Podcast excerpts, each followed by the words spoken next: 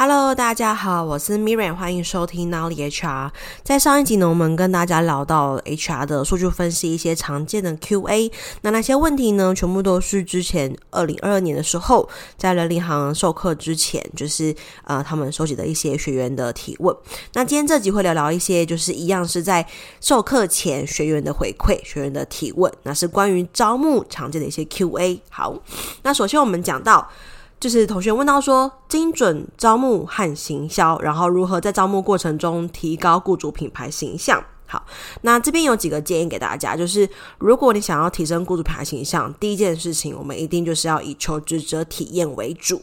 所以大家其实可以去思考，就是如果你们有兴趣的话，可以多看一些体验设计的书啊，或者是文章，或者是一些课程。那其实体验设计呢，它是在每一个接触点。都会需要做体验设计，好，所以大家可以去思考接触点这个面向，跟就是有更多的认识。那我举个例子，好，就是从看到职缺开始，它就是第一个接触点。那从投下履历，按下应征那个 moment，它是第二个接触点。收到面试通知，去面试，然后开始面试，然后离开会议室。然后到后面的所有每一个沟通的环节，它都是一个接触点。所以，如果你要说如何在招募过程中提高雇主品牌形象，就是求职体验，它是一个最直接、最不用成本去提高雇主品牌形象的一个方法。就是我完全不建议大家就是去下广告，然后请网红什么的。就是这个，这能够让更多人知道你们公司，但是它对于雇主品牌，我觉得是帮助非常小的。我自己会去列出雇主品牌的一些要素。举例，我们会是以主动应征的有效履历跟你内部推荐的履历来去做到一个百分比的，就是换算。所以，所以如果当你今天即使你砸了广告，可是你内部的员工也是不一定会愿意做内部推荐呢？那当你内部员工不愿意做内部推荐的时候，就代表你雇主品牌是不好的。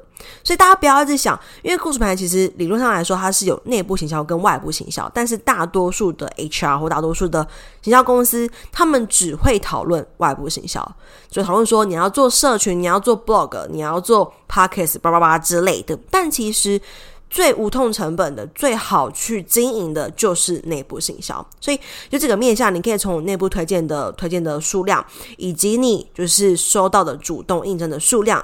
主动应征的有效的履历的数量，都是你可以去评估雇主品牌的一个程度。所以在我的招募漏斗课程里面，就是你只要完课，你有给评价的话，你也可以获得一堂免费的内部推荐奖金的设计的课程。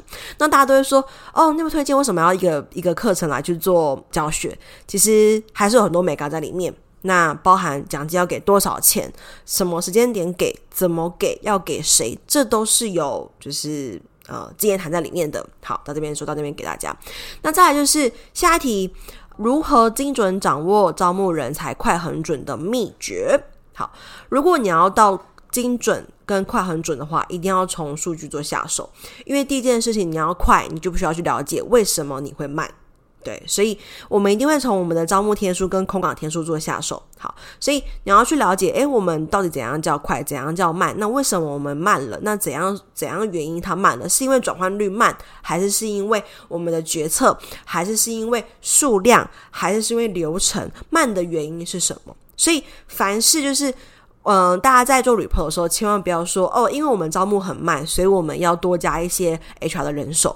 哇，你这个一定会被你的 CEO 骂爆，就是完全没有任何的理论支持，因为招募很慢跟 HR 人手是完全没有直接的因果关系。但是很多 HR 的解法跟呃，建议就会是给高层这样子的建议。所以，如果你要到快很准，我们要先找出慢的原因是什么。那招募天数慢会有很多的因素，可能是决策的关系，可能是履历数量的关系，可能是转换率的关系，可能是你的流程的关系。那必须要从里面去做剖析，才可以知道问题在哪边，才可以对症下药。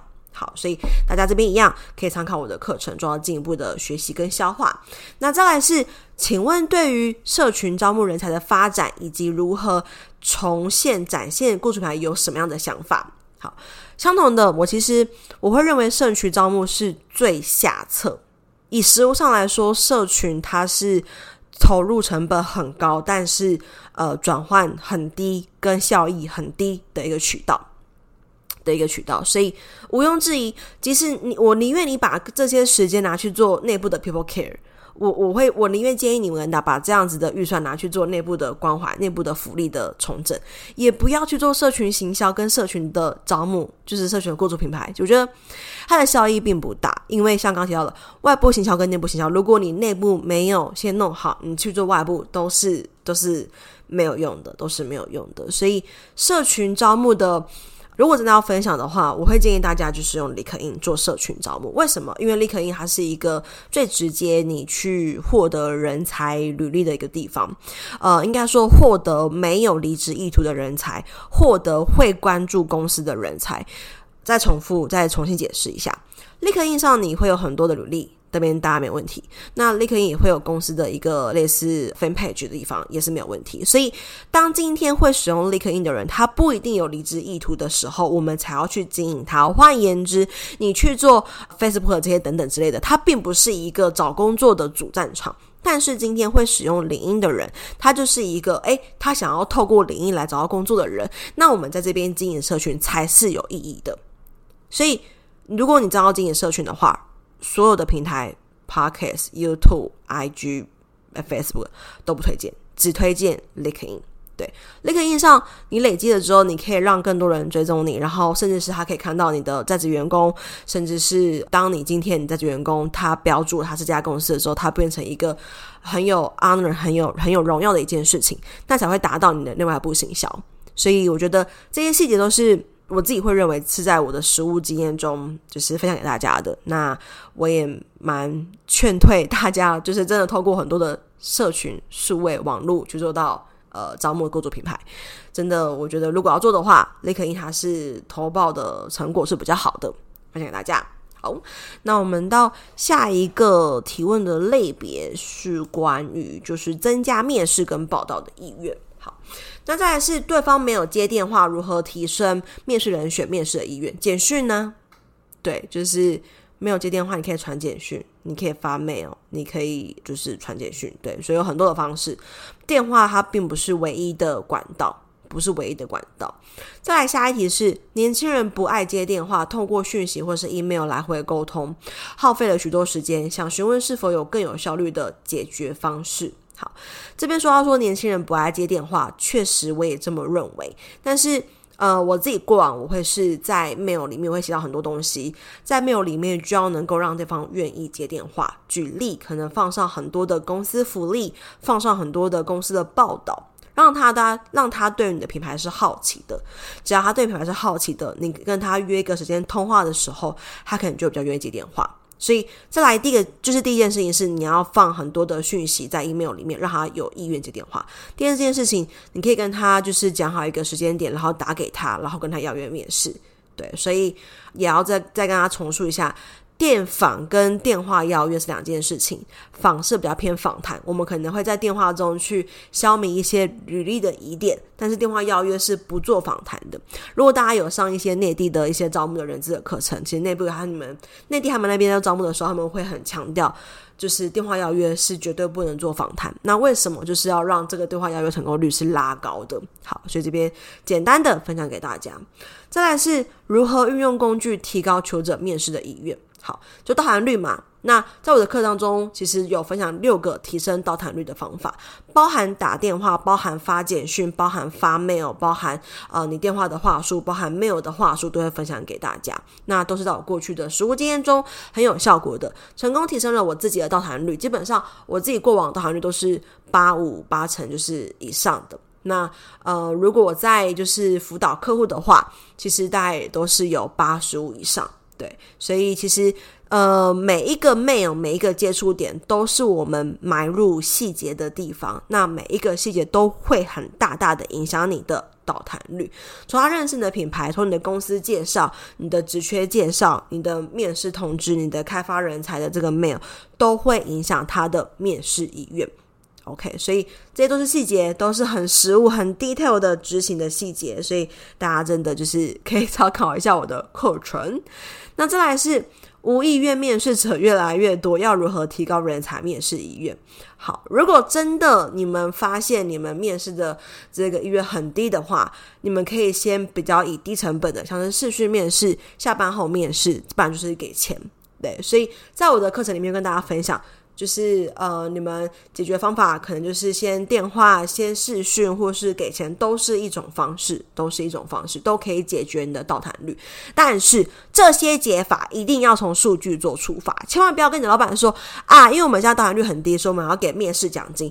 不是，不是，不是，对，就是任何一个都要对症下药。你必须要知道说，哦，我现在找不到人是因为到谈率低，我现在找到人是因为我们的品牌太低，所以我们必须要给钱。对，所以大家一定要对症下药，那都要数据出发，不然你提解法的时候一定会被打枪，好吗？下一题是我们公司主要在招募软体工程师，如何在电话中说服求职者来公司参与面谈？好，软体工程师是我就是招募职涯当中算是面试过前一二名的，就是职务类别吧。对，我最熟悉的就是软体工程师跟数位行销人才。好，那这边提到说要如何说服他们来面试？OK，先说哦，就是嗯，电话这件事情你很难去说服他们，因为他们可能没有很多的意愿跟你讲很久的电话。对，所以文字上的布局必须要很缜密，所以公司的福利这一点一定要好好打出来。那再来。公司的福利如果打不出来的话，其实你们可以跟老板好好讨论一下。当你们公司的福利打不出来的时候，你们的人一直去降低，就是人均生产力的流失，那这就是可以做到一个换算。所以在我的课程当中会去跟大家分享到空岗天数，那空岗天数可以连接到这个人均生产力，那其实可以借此去做一个换算，然后作为面试的这个嗯，比如说人才的福利啦，或者是甚至刚讲的面试奖金这件事情，那其实跟内部推奖金。的计算是有点类似的，有点类似的，它逻辑是一样的，就是我们会用我们找不到人所带来的损失当做一个机会成本，然后借此去发钱给面试者或发钱给推荐的人，所以是一样的道理。好，那再来呢？所以在这边就是他提到要如何去增加他们的意愿来公司参加面试，就是一件事情，就是你本身的福利要好，如果本身福利福利不好，他不会来。那你福利好的话，你在 mail 上揭露，那他很有可能就会就会来了，不然就是给他面试的钱，不然就是各种就是。呃，email 上的一个修改，文案的修改，公司介绍的修改。对，我看过太多的一零四他人力行上面的 JD，就是很公版，然后完全没有揭露你是做什么的工作。在我的中国课程里面有一个呃 before after，就是修改 JD 的 before after，就是举例招募工，就是举例软件工程师的，大家可以参考一下哦。那下一题呢？如何提高人选接受 offer 之后报道的方法？好，就是如何提高报道率嘛。那一样在我的课程中也有提到如何提高报道率，就是会有追踪啦、关心啦等等之类的。那还有包含就是一些就是定期的聚餐啊等等之类的。所以举个例子，假设像过年的转职潮，那其实我就会在吃尾牙的时候邀约那些年后报道的人先来我们公司吃尾牙。就是他可能是过年后才报道，但是他过年前就是我们吃尾牙的时候已经确定拿到 offer 了嘛，那我就约到约他来吃吃尾牙。对，所以大概是这样的概念。那这是一个方法。好，那再来是如何说服人才报道并且入职。好，首先啊，我发现大家的问题很多是说服、说服、说服。我刚才意识到这件事情，但是在我自己过去的工作里面，我其实。不太去做说服这件事情，我觉得还有点落后指标，所以我会去布局一些领先指标，就是布局一些我们公司的，你要从真的要从每一个接触点，从他看到直接介绍，看到公司介绍，看到你的 mail，每一个接触点都要先买好。其实这些步骤按部就班，你的转换率就不会太差，大家来面试的意愿就不会太差。对，就是虽然我常会说，我可能离开 in house 已经两年的时间，这两年我都已经出来创业了，但这两年我依然辅导了很多呃企业主，他们照这样的步骤去走，成效也都是好的，成效也都是好的，所以我才会一直有客户介绍客户。所以其实真的蛮建议大家，就是很简单的方法，就是从你的公司介绍，从你的职缺介绍，从你的 email，每一个环节都要顾好，你的转换率自然而然就会能够提高。好。再来是其他的一些问题，举例如何做好人才的资料库。好，那其实呃，如果你有就是保存履历的习惯，那加上如果你有去记录这些面试结果、面试的这些资料库，就算是一个人才库了。所以像我自己都是用 Excel 做管理，就是面试的 Excel 做管理。然后当今天可能我要叫某个职务出来，或是我要看的面试摘要，马上就可以去做到呃查看跟监督了。再来是感觉目前严重大缺工，那不晓得其他产业是否有相同的感觉，那要如何解决？好，在我们的招募的课程里面，会有有给大家一些找不到人的问题跟解法。那找不到的问题其中之一，大缺工跟所谓的少子化都是问题，所以会给大家一些解法。这个解法是解决你人力资源管理的问题，所以它不一定解决招募的问题。转换一下我的，就是翻译一下我的语言。举例，少子化，我们的解法应该是数位转型跟减少我们的就是呃流程。所以，当今天你发现哦，我们这个工种真的是因为少子化导致我的招募不易的时候，应该要去思考我们如何去让我们一个人的产值能够提高，来去降低一直不断扩增我们的人力需求。好，我要讲一次哦。当你今天发现可能这个工种，举例像是医生好了。这个工种就是因为它少子化，所以我们很难招人。那你该去思考如何提高每一个医生的产值。因为当你今天每个医生产值提高，你就不需要这么多医生，你不需要这么多医生，你就不会被少子化威胁到。对，所以在这堂课当中，真的会去分析每一个找不到人的原因，然后跟解法。那延伸的就会是很多人力资源的一些策略跟思维。那我常会都会说，人力资源管理不等于员工管理。对，所以少子化，我们用外包，用一些方式，也是一个呃解决的问题的一些方法。就是真的要记得人力资源管理。不等于员工管理，不是 employee。所以像有一些外商，他可能会把他的 HR human resource 的部门变成 employee，或是变成 talent 的部门，我觉得有点可惜。因为其实在整个产销人发财里面，人力资源管理它就是人力资源管理。我们它不等于呃你的 talent 或是你的呃 employee。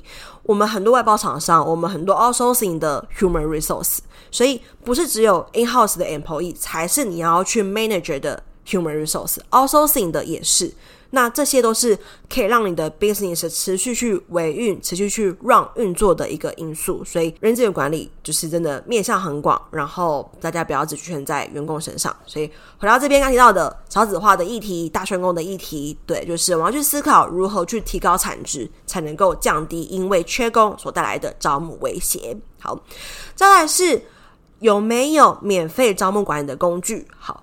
如果像我常都说，如果你没有要买 ATS，就是招募管理工具的话，你可以选择用 Excel。那 Excel 它当然也不是完全免费的，它可能只是成本比较低。所以在我的招募的课程当中是有送 Excel 的模板给大家，那应该可以解决这个同学他问到的免费招募管理的工具的这个问题吧。好，那今天这集呢，其实就简单的跟大家分享几个在呃我们的课程当中说到的这些招募的问题。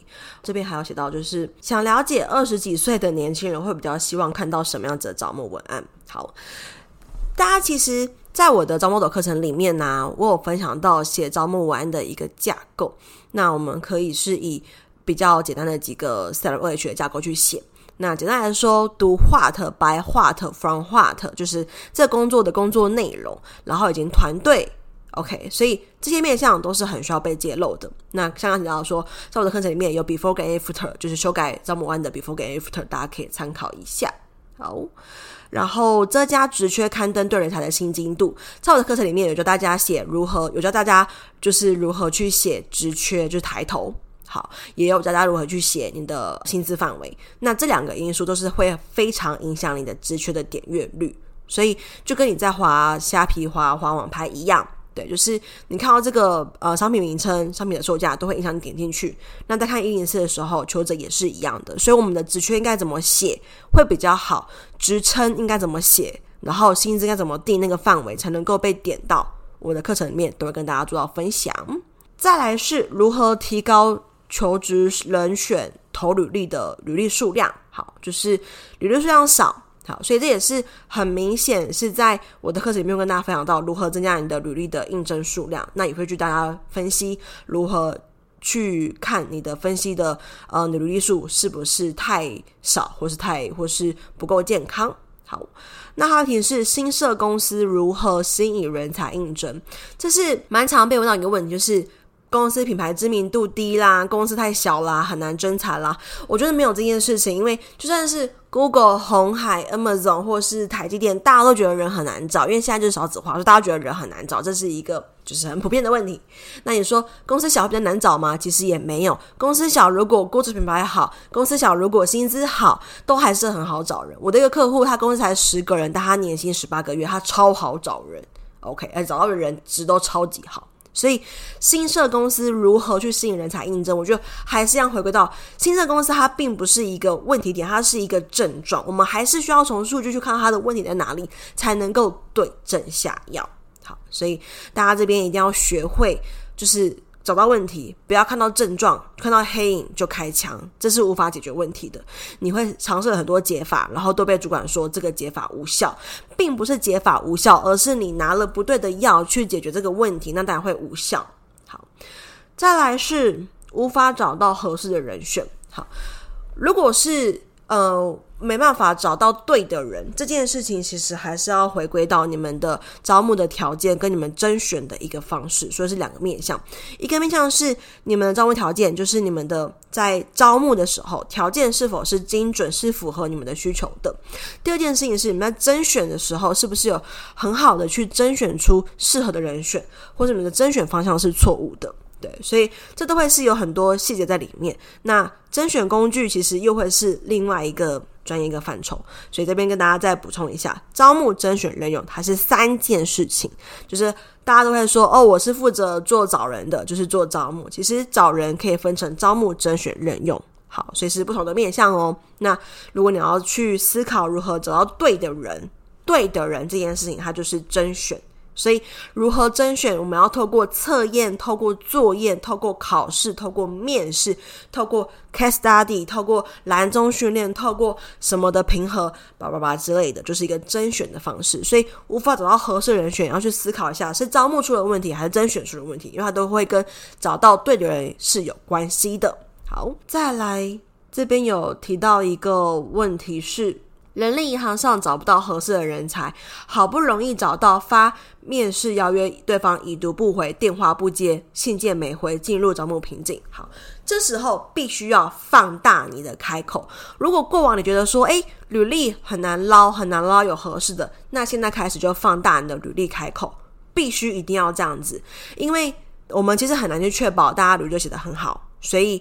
如果真的很有可能是那些，诶，你看不上履历，他说不定是很有机会的人才，那你也必须要认知到，就是，嗯，如果你真的找不到适合的人，那可能是你们的条件的问题。好，那再来就是，如果真的很难找到合适的人才，有可能是因为你们的工种或者是地区的问题。有时候因为你们这个地区，所以履历很少，你很难捞，你就到瓶颈。有时候你们这个职种，像医生或是特殊的职务类别，它就是非常少。像我常常都会说，如果有软体工程师来说，可能呃 C Sharp 的工程师，我们的立场上可能会有十万人。之类的，但是如果你换一个语言，比如说换 ROR 的工程师，可能就只有三万人，马上剩三分之一。对，所以这些都是 HR 很好的专业的数据说话出发。如果当今天公司决定用 ROR，不需要让公司知道说，好，你们要用这个很稀有的语言可以，但是你要面临到之后很难招募的一个议题。OK，所以这些都是。很难找到合适的人，他其实还是要往下去追究是什么原因，有可能是转换的原因，有可能是地区的原因，有可能是数量的原因，有可能是因为你们当初选择的条件的原因，都是要数据说话才能够对症下药。好。那今天这集呢，大概就到这边。然后，其实大家可以发现，最近为了要推广招募漏斗，所以会常常有我的独角戏。但是之后，应该整个 podcast 的企划还是回归正常。那会未来的方向，其实会有更多是会采访更多的企业主，他们对于 HR 的想法，或者是一些营运长。如果没办法请到 CEO，就请到 COO 来跟大家分享。然后，我觉得其实每个 HR 应该都会。就是或或许很多 HR 都会希望自己能够真的往管理的核心去做发展，所以未来会希望能够邀请到更多这样子的管理核心来跟我们分享他们怎么看待人力资源的工作者或者人资的角色。那么下期见喽，拜拜！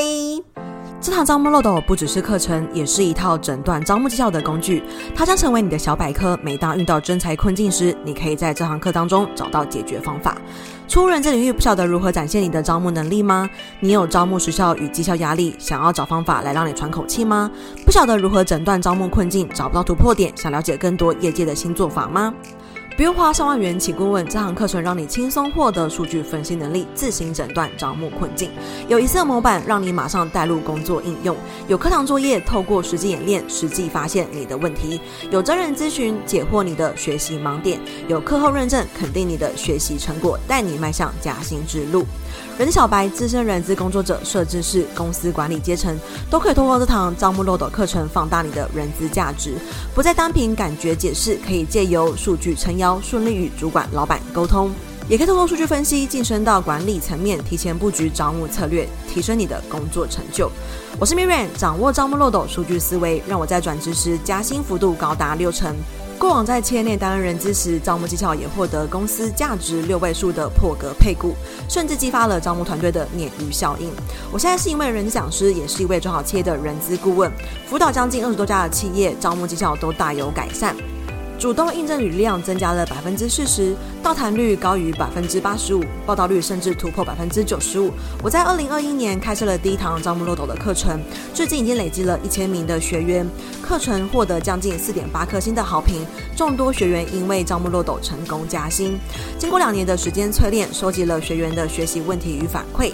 二零二三年，我大幅更新了招募漏斗课程，将内容全面升级。